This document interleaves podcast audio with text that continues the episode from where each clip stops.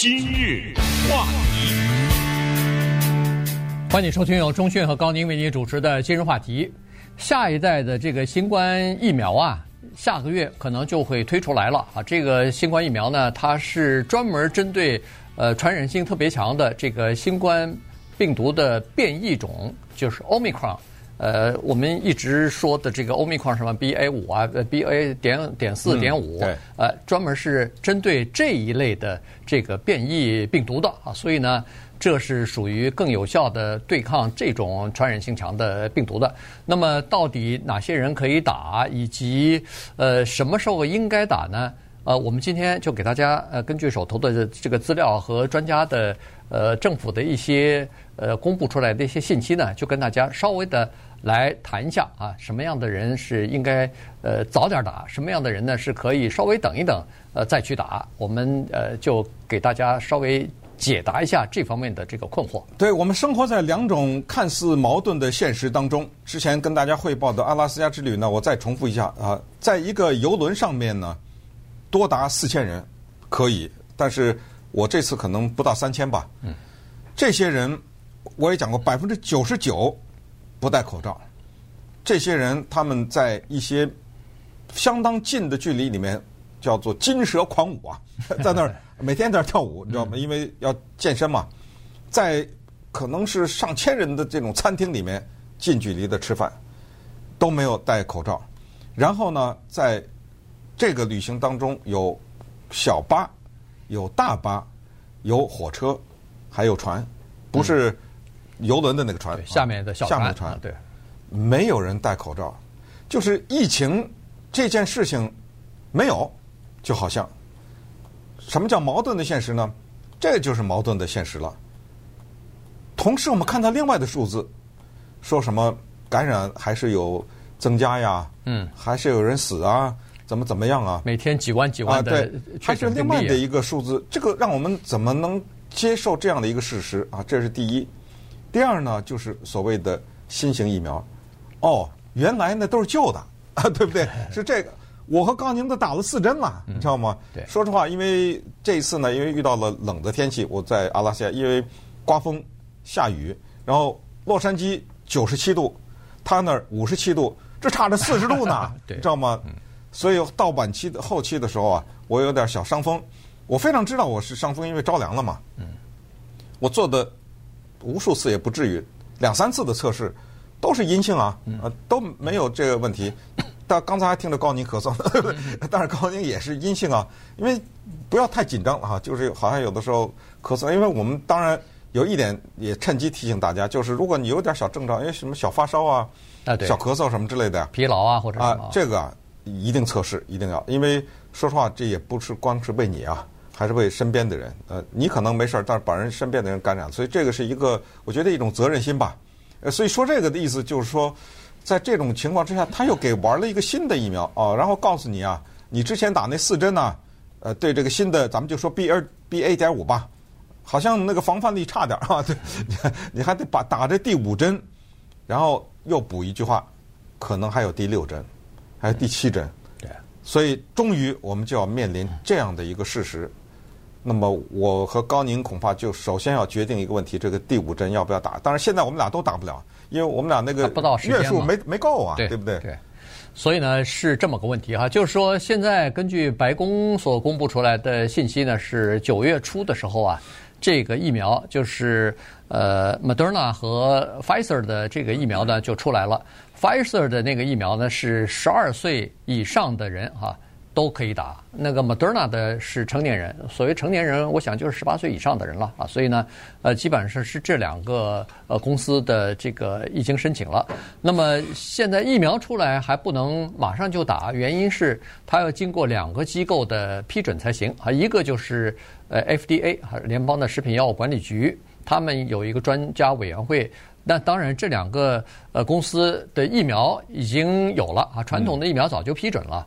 现在只不过是针对这个 BA 五、BA 四的这个变异的特殊的疫苗，新一代的这个疫苗，那么这个想必也有完整的资料了哈，数据也都出来了，所以获得批准估计也就是非常快的事情。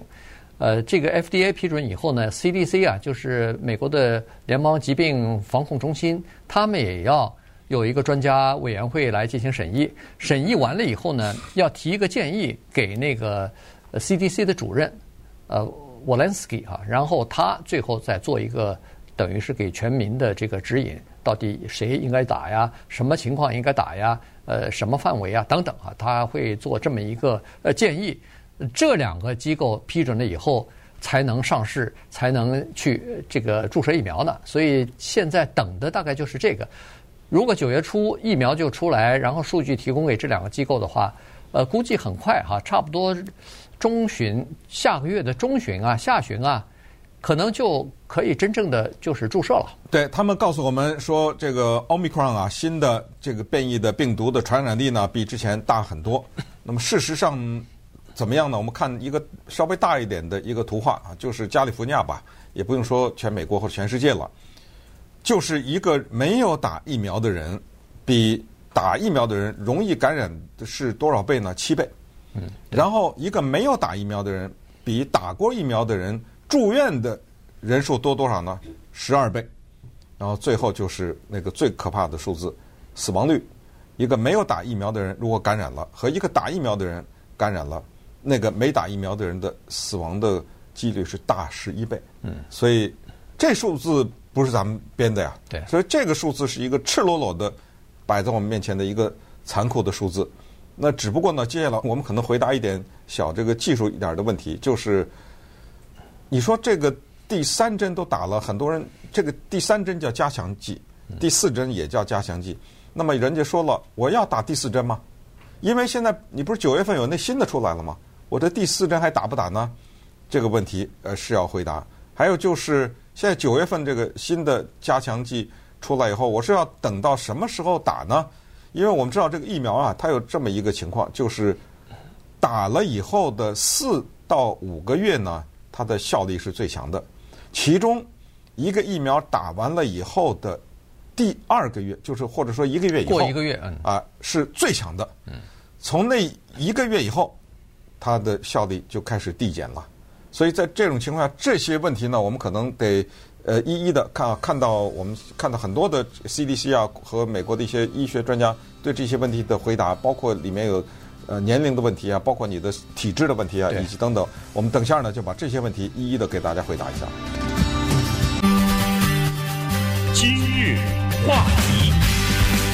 欢迎您继续收听由中讯和高宁为您主持的今日话题啊，今天跟大家来聊的呢是新型的这个疫苗哈，这个疫苗呢它是专门针对那个 Omicron，呃 BA 四 BA 五的这种变异体的啊，所以呢，呃专家是建议，尤其是呃有基础病的人或者是呃年龄属于五十岁以上的这些人呢，是要只要这个新的疫苗新型疫苗出来，而且你也符合条件可以打的话。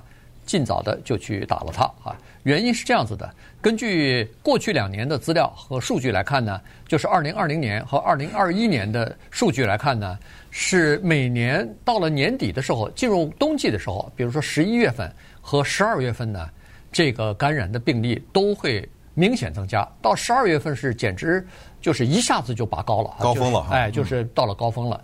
所以呢，在冬天在室内大家都待在室内的这个情况之下呢。显然，它是发病的最就是比较容易传染的最高峰的时期啊，所以呢，你可以想，刚才我们说了，这个疫苗你打了以后，不是说我今天打，明天免疫力就产生了，它需要有一段时间来让你的自己的这个免疫力来产生啊，所以大概是一个月之后才最强的，然后逐渐一直可以这个，比如说保护你六个月以上，有的到八个月。那么你现在，比如说九月底或者十月份打了以后，刚好。在那个高峰期的时候呢，就可以对你有一些防护。传统的这个疫苗呢也有防护，但是呢，我们发现，在过去的这个呃统计数字当中、数据当中呢，可以看得出来，打了传统的这个疫苗的这些人呢，有不少人其实有过二次感染。呃，拜登，哎，对，都是，对不对？还他太太也是，是吧？嗯。呃，就是有过二次感染，也就是说打了疫苗。他感染了一次，或者说打了疫苗，结果那个 Omicron 照样可以侵入啊，照样可以让你感染。所以在这种情况之下，还是打那个专门针对呃奥密克戎的这个疫苗可能更有效一些。对，但是各方面的专家呢，还是这样告诉我们，就说现在可没有一句话说那呃新的疫苗出来，那旧的别打了。啊，没这句话啊，没有啊，没没有这个信息。不但没有这个信息，而且还提醒大家，就是如果你的所谓的第一针加强针和第二针加强针中间隔的时间蛮长的话，还是鼓励你去打那个第二针，因为我们说的是五个月吧，还是五六个月，反正就四五个月、五六个月，就这么一段时间以后就可以打第二针加强针。还是有人这样说哈，就是说你不要放弃打那个第二个加强针，但是呢，当然。这就是刚才说的，这是一个你的个人的决定。这个个人的决定就是，我就决定不打这个第二针，我就决定打这新的了。那也可以，你就直接打这个新的。这是各有利弊的哈，因为这病毒啊，它不是这么简单。就是说我我打了那个旧的，就对这个新的没有防护，或者打了这个新的，就等于防护一切 等等。它这个里面各有各的功能，所以这个就是实际上让我们头痛的地方。我们头痛就是。这针要打到哪年呢？这这这到底要打多少针呢？可是同时刚才讲的那个画面，我们又不能假装不存在。呃，又知道这么多人住院，这么多人死亡，这么多人感染，所以恐怕尤其是所谓冬天即将到来的时候，这个还是要列入我们叫议事日程啊。对，对对？没错。呃，尤其是是这样子哈，医生是这么建议的，就是说，如果你是一个低风险的人，比如说。年 年轻力壮，也不是在这个呃和就是密集的人群在进行接触啊什么的。你的工作刚好是在办公室里边什么的，所以这种情况之下，你等一等新型的疫苗，这是完全正常的啊，而且也是合理的。可是如果你最近这一段时间，比如说下个月，你像中迅一样要去坐游轮去，或者要到欧洲去旅行去，那专家就建议您就别等那个新型的疫苗出来了。现在就去打那个第二针吧。打了以后呢，至少你在出去的接触了这些，就是进入的那个呃传染性比较强或者可能会被传染的这些环境当中呢，至少给你一层多一点的保护。那我们两个不是都是这样吗？你去欧洲以前，火急火燎把那第四针给打了吗？没错，呃，我也是把那第四针给打了。对，所以呢，这样的话呢，至少你在这种比较容易传染的环境当中也多一层保护嘛啊，大概就是这种情况。所以呃，这是另外一点。那么。现在呢，有一种情况就是十二岁以下的孩子，这两家呃，就是 Pfizer 和 Moderna 都没有疫苗啊，都没有，不是没有疫苗，传统的疫苗都有。对。但是呢，这个新型的疫苗没有十二岁以下的孩子的儿童的没有，所以呢，专家是建议在冬季之前啊，家长应该带着孩子去打那个，不管是第三针还是第四针。这样的话呢，在高发期间，就是传染最容易的这个季节，冬季。呃，给孩子一点保护。对，好像在一个更小一点的孩子，我记得是几个月大还是什么，啊、他们的感染率还是我五岁以下，就是六个月到五岁之间的。六个月到五五岁，对这些孩子呢，是说没打疫苗的人呢，在去年冬天的时候一下子飙升到，就是住院的这些孩子，居然飙升到历史新高啊！嗯、对，所以这个也提醒我们注意。那么，其实既然没有疫苗给这些孩子打。那我们所能做的就是回避带着这些孩子去一些地方了，是是不是？就对这些孩子呢，就是说打那个传统的疫苗。对，只能打传统的了。对对对，就是。但是咱们现在不是说这个新的嘛？这麻烦嘛，对不对？他们不能打。新的 他们还没有办法打，所以这就是一个问题。还有一个就是关于在新加坡的那个测试哈。对，这个新加坡的测试呢，它是测试的是五岁到呃十一岁这个年龄的孩子，就发现。这个疫苗啊，在他们身上的有效率是抵抗所谓的那个病毒侵袭是百分之八十三，哦，这很高啊，百分之八十三。就是说你不没有重症啊，就是说你打了疫苗可以防止百分之八十三，你不打疫苗的话，那显然就是 如果是。那不就零吗？啊，对对 对，对，所以呢，大概就是这么个情况。一百个人当中，你至少是百分之八十三，你是可以防护到的啊。所以呢，这个是蛮有用的。也就是说，五到十一岁的孩子打了以后，他有这个防护力，呃，不出现重症或者是住医院。